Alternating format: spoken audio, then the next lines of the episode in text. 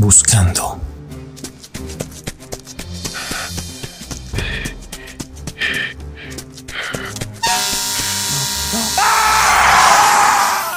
Todo era penumbra después del reflejo en sus ojos. De pronto una parcela le cubría el cuerpo. Caminaba cada vez más a prisa. Sabía que debía encontrarse con alguien que le podría ayudar con su asuntito. En su mano izquierda lleva una tarjeta con el nombre de Alma Zúñiga, una prominente abogada que nunca pierde un caso por complejo que parezca. Tengo que encontrarla. Sé que ella me puede ayudar. No hay tiempo. Tengo que encontrarla. De pronto, una voz lo increpa en su cabeza. ¿A dónde vas? ¿Qué? ¿Crees que la encontrarás por aquí? Por algún lado tengo que empezar, ¿no? ¿O no? Sabes perfectamente que no la vas a encontrar. ¿Por qué no admites de una vez lo que hiciste y sigues tu camino? ¿De qué putas me estás hablando? Yo no hice nada. Soy inocente. Todo ese cuento de que me aproveché de mi profesión para abusarla e-, es completamente absurdo. Jamás he faltado a mi ética profesional. Nunca rompería la barrera médico-paciente y, no tengo nada que admitir ante ti y, y ante nadie. Entonces, ¿por qué estás en shock? Mírate, estás perdiendo el control. No sabes ni siquiera por qué estoy aquí. Cállate. No estoy en ningún estado de alteración mental. Sé perfectamente cómo debo de actuar y, si estás aquí es solo porque yo lo permito. Años de trabajo para deshacerme de ti y siempre encuentras la manera de volver. Pero entérate que ya no soy el mismo de antes, que se dejaba sabotear. Ahora tengo el control. Así que olvídate de mi atención que, que, tengo que encontrarla. Siguió caminando por un sendero tan espeso que parecía un sueño. Una de esas visiones que no se logran comprender. Era como un recuerdo pasado que se repetía constantemente.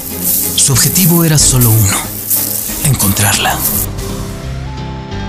Dominico, Nico, Nico, Dominico, Nicolás, no me digas Nico, dime Nico.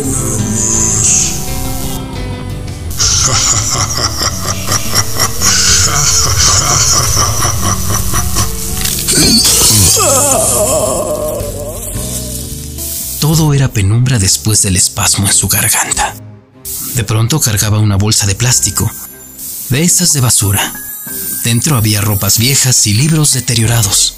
De su mano izquierda cayó una tarjeta con el nombre de Pedro Suárez, el psiquiatra que lo ayudó tantas veces a no caer en el pozo sin fondo con el que soñaba casi todos los días. Sabía que esta sería la última vez que lo visitaría. Esta tiene que ser la última. Tiene que parar.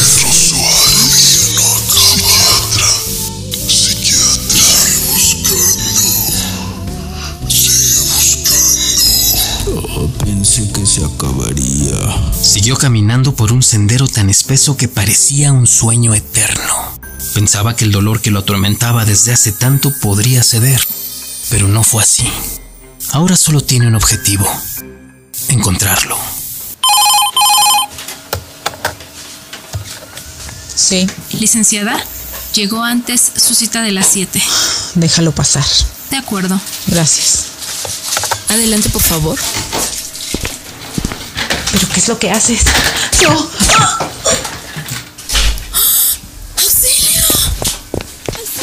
Todo era penumbra después del estruendo que golpeó su pecho.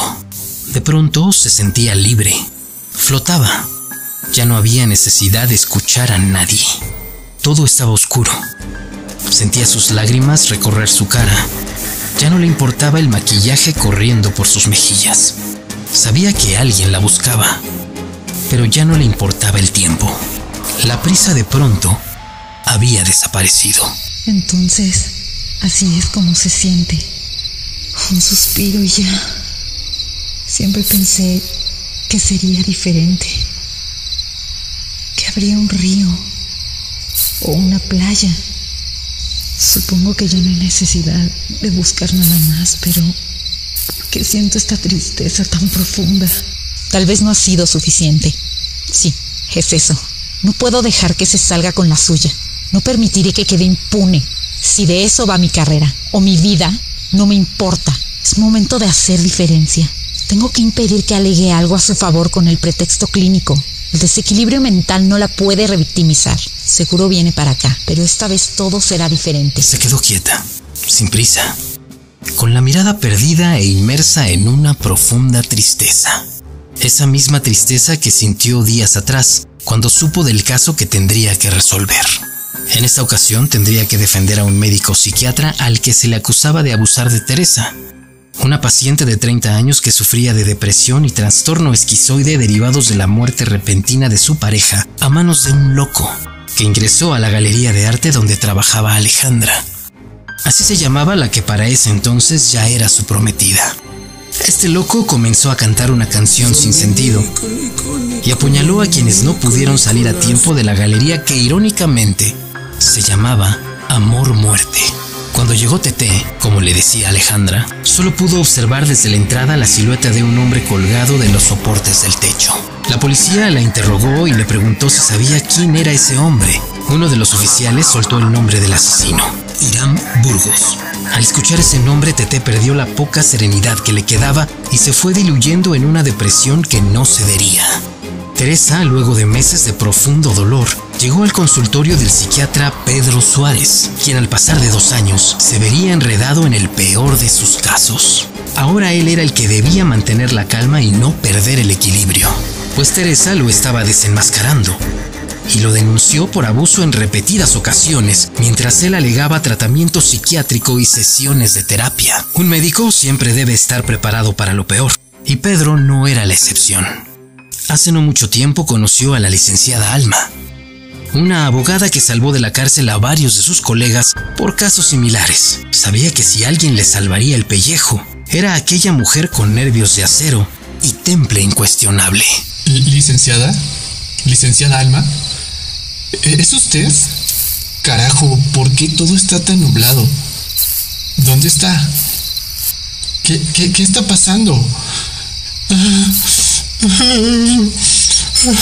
¿Sigues convenciéndote que la vas a encontrar? Mírate, eres patético, sentado ahí, revolcándote en tu propia mierda. Cállate, déjame en paz. Vete, no me atormentes. Tú no existes, solo eres una mala versión de mi propio autosabotaje. Cállate. Yo no hice nada, yo no hice nada. Soy, soy inocente. Solo trataba de ayudarla, jamás le haría daño. Jamás le haría daño a nadie, y menos a alguien que amo. Deja de mentirte. No la amabas. Te obsesionaste con la idea de sentirte su protector. Tus ideas retorcidas disfrazadas de diagnósticos que solo te llenaron de vacío hasta que perdiste el control. Por más que te dije que no lo hicieras, nunca escuchaste. Nunca escuchaste. No puede ser. ¿Dónde estoy? No lo hice. No lo hice. Yo no quería. No fue mi intención hacerle daño. No, no sé qué pasó. Lo que pasó es que acabaste con tu carrera, con tu equilibrio y con tu vida. ¿Por qué crees que lo último que tienes claro es ese destello en tus ojos? Intenta recordar. Intenta recordar de dónde venías cuando eso pasó. Recuerdo que llegué a su oficina y pregunté por ella. No era la primera vez que estaba allí. Pero algo se apoderó de mí. Era diferente. No era yo. No sé. No sé qué hice. Solo recuerdo salir corriendo y ese destello en mis ojos me trajo hasta aquí. Pedro sabía que ya no estaba en la realidad que recordaba vagamente. Tal vez lo que buscaba o a quien buscaba le daría las respuestas que necesitaba para completar el rompecabezas en su cabeza. No llegará. Estoy segura de que no llegará. Porque ya estuvo aquí. Al muy cobarde no le bastó con destrozar la vida de Tete. Encima vino a joderme a mí, para que no lo hundiera. Con razón. Siento esta tristeza y este dolor. Nunca fue suficiente. Siempre estuve a merced de un sistema podrido y corrupto. No tengo que buscar absolutamente nada. Pero sé que no se puede quedar así. Debe haber algún castigo. Algo que lo condene. Algo que le dé su merecido. No sé dónde estoy. pero algo me dice que es transitorio, que es temporal, que esta tristeza desaparecerá, al menos para mí.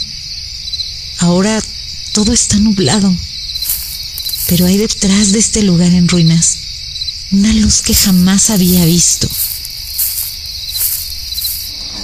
¿Quién está ahí? No puedes encontrar nada cuando no sabes lo que buscas. Lo siento, lo, lo siento tanto. Entre muertos no podemos vernos, solo buscarnos. Muertos. Buscando Muertos es un podcast de Nómada Producciones. Idea original y dirección, Roberto García. Actuaciones en orden de aparición. Psiquiatra Pedro Suárez, Antonio Rocha. Iram Burgos, Oscar Mendoza. Abogada Alma Zúñiga, Ana Coppola. Asistente de abogada, Verónica Torres. Narración, Roberto García.